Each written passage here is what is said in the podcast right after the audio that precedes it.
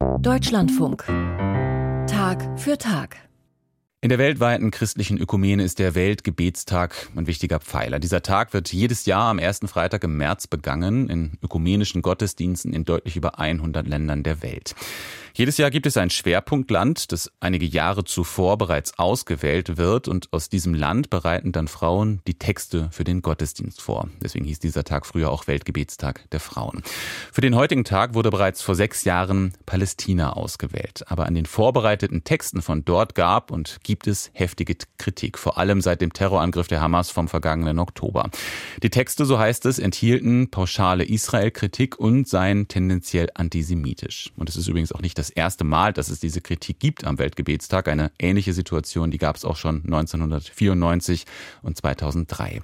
Das Deutsche Komitee für den Weltgebetstag hat für dieses Jahr Konsequenzen gezogen und die Texte verändert, was wiederum Kritik von denen ausgelöst hat, die sie ursprünglich verfasst haben. Michael Hollenbach lässt beide Seiten zu Wort kommen.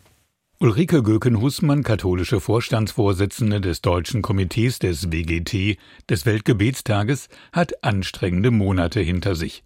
Mit den anderen Frauen im Komitee hat sie entschieden, das Material, das die palästinensischen Frauen erarbeitet haben, zu verändern. So ist die Comicfigur Handala verschwunden, die im Verdacht steht, indirekt für die Hamas zu werben. Ebenso wurde das Einladungsplakat eingestampft, das von einer palästinensischen Künstlerin stammt, deren Nähe oder Distanz zu Hamas nicht geklärt werden konnte.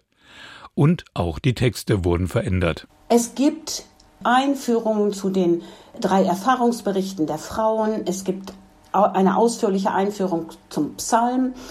Und es gibt insbesondere zwei weitere Fürbitten, in denen gebetet wird für die Opfer seit dem 7. Oktober auf beiden Seiten und in denen wir einladen zum Beten für die jüdischen Menschen in Deutschland.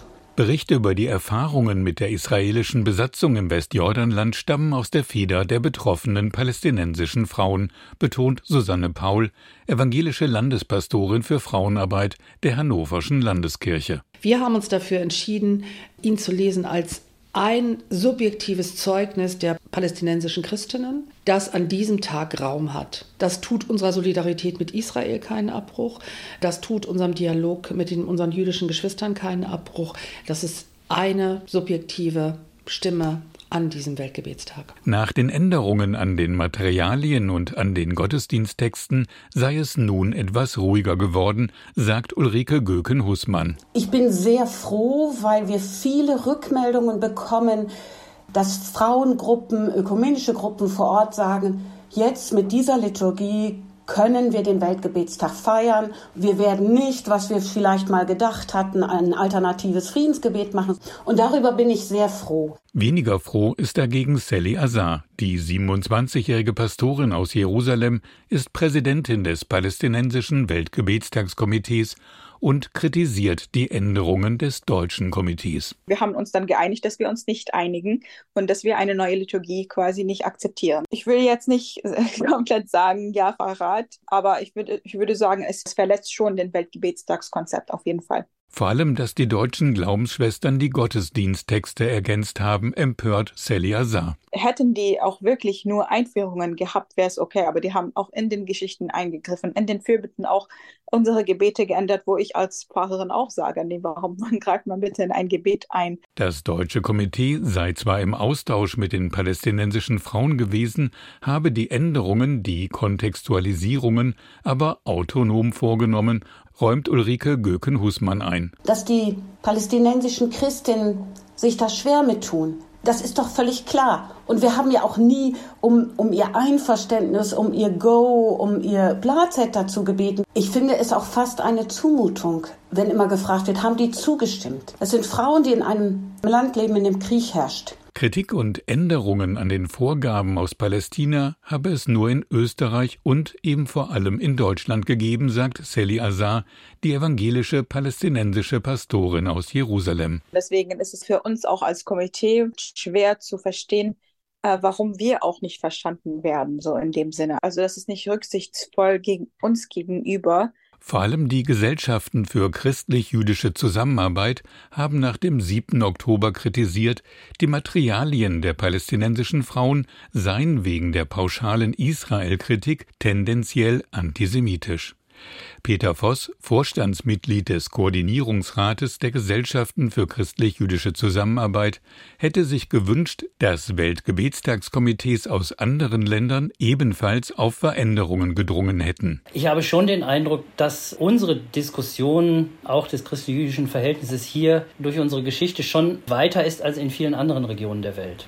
Die internationale Gesprächssituation ist offensichtlich noch nicht so weit. Das heißt, da sind noch wirklich dicke Bretter zu bohren. Das sieht Jens Nieper anders. Nieper ist evangelischer Pfarrer in Dortmund und war früher Referent der EKD, der Evangelischen Kirche in Deutschland für den Nahen und Mittleren Osten. Er kritisiert den deutschen Sonderweg. Grundsätzlich aber finde ich es schade, dass der Weltgebetstag in Deutschland aus der internationalen Verständigung dort ausgebrochen ist. Zum einen, weil es eben jetzt kein Weltgebetstag mehr in dieser Art und Weise ist, wie er weltweit gefeiert wird und zum anderen, ist es unfair gegenüber den Frauen in Palästina, denen ja gesagt wird, ach, ihr seid nicht in der Lage, eine für uns passende Gottesdienstform zu entwerfen. In dem teils massiven Streit um den diesjährigen Weltgebetstag sieht Jens Nieper ein Spiegelbild für die Entfremdung zwischen dem christlich-jüdischen Dialog auf der einen Seite und der weltweiten Ökumene andererseits. Die deutschen Kirchen sind in einer schwierigen internationalen ökumenischen Situation weil ähm, da schon gesagt wird, was ist das mit eurem deutschen Sonderweg? Wohin führt das? Und sie dort eine gewisse Isolierung erfahren und es in Deutschland eben einen Abbruch des sowieso schon fragilen Dialogs zwischen christlich-jüdischem Dialog und Ökumene meiner Meinung nach gibt. Peter Voss von den Gesellschaften für christlich-jüdische Zusammenarbeit verteidigt dagegen die Kritik an dem ursprünglichen Konzept des Weltgebetstages. Es gibt auch eine, natürlich eine große Verunsicherung. Man fühlt sich in Frage gestellt. Aber ich glaube, auf der anderen Seite funktioniert ein Diskurs auch nur so, dass man sich verunsichern lässt dass man auch der Komplexität der Thematik nicht ausweicht, sondern das ein Stück weit aushält. Ulrike Gögen-Husmann hat nichts dagegen, diesen Diskurs zu führen. Allerdings war sie überrascht von der Heftigkeit der Debatte. Diese Polarisierung hatte ich jeden Tag in meinem Rechner. Wir haben unendlich viele E-Mails gekriegt. Heftige Kritik gab es sowohl von den Freundinnen Israels als auch den Unterstützerinnen der Palästinenserinnen. Was mich persönlich sehr beschäftigt hat, in welcher Tonlage viele Mails waren. In einer unsachlichen, manchmal beschimpfenden, hasserfüllten Tonlage, sodass wir bei manchen Mails auch einfach gesagt haben, die beantworten wir nicht. Das stieß zum Teil richtig auf Hass. Das war eigentlich die schlimmste Erfahrung. Doch nun blicken die hannoversche Landespastorin Susanne Paul und Ulrike Göken-Husmann zuversichtlich auf den heutigen Weltgebetstag. Weil ich weiß, dass unsere ehrenamtlichen Frauen, die die gestalten, gut vorbereitet sind. Wir haben wirklich so viele Schulungen wie noch nie gemacht. Ich fände es wunderbar, wenn nachher beim, beim Beisammensein nach dem Gottesdienst einfach auch noch miteinander diskutiert wird. In einer guten Weise, also ohne dass es da zu wildem Streit und Auseinandersetzung kommt, fände ich eine gute Sache. Ich hoffe, dass sehr viele Menschen beten für den Frieden in Palästina und Israel. Wird ja von Tag zu Tag eher schlimmer als besser.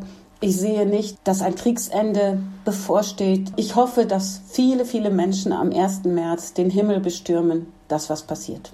Kritik am diesjährigen Weltgebetstag. Michael Hollenbach hat da diesen Konflikt zusammengefasst und unterschiedliche Positionen dazu zu Wort kommen lassen.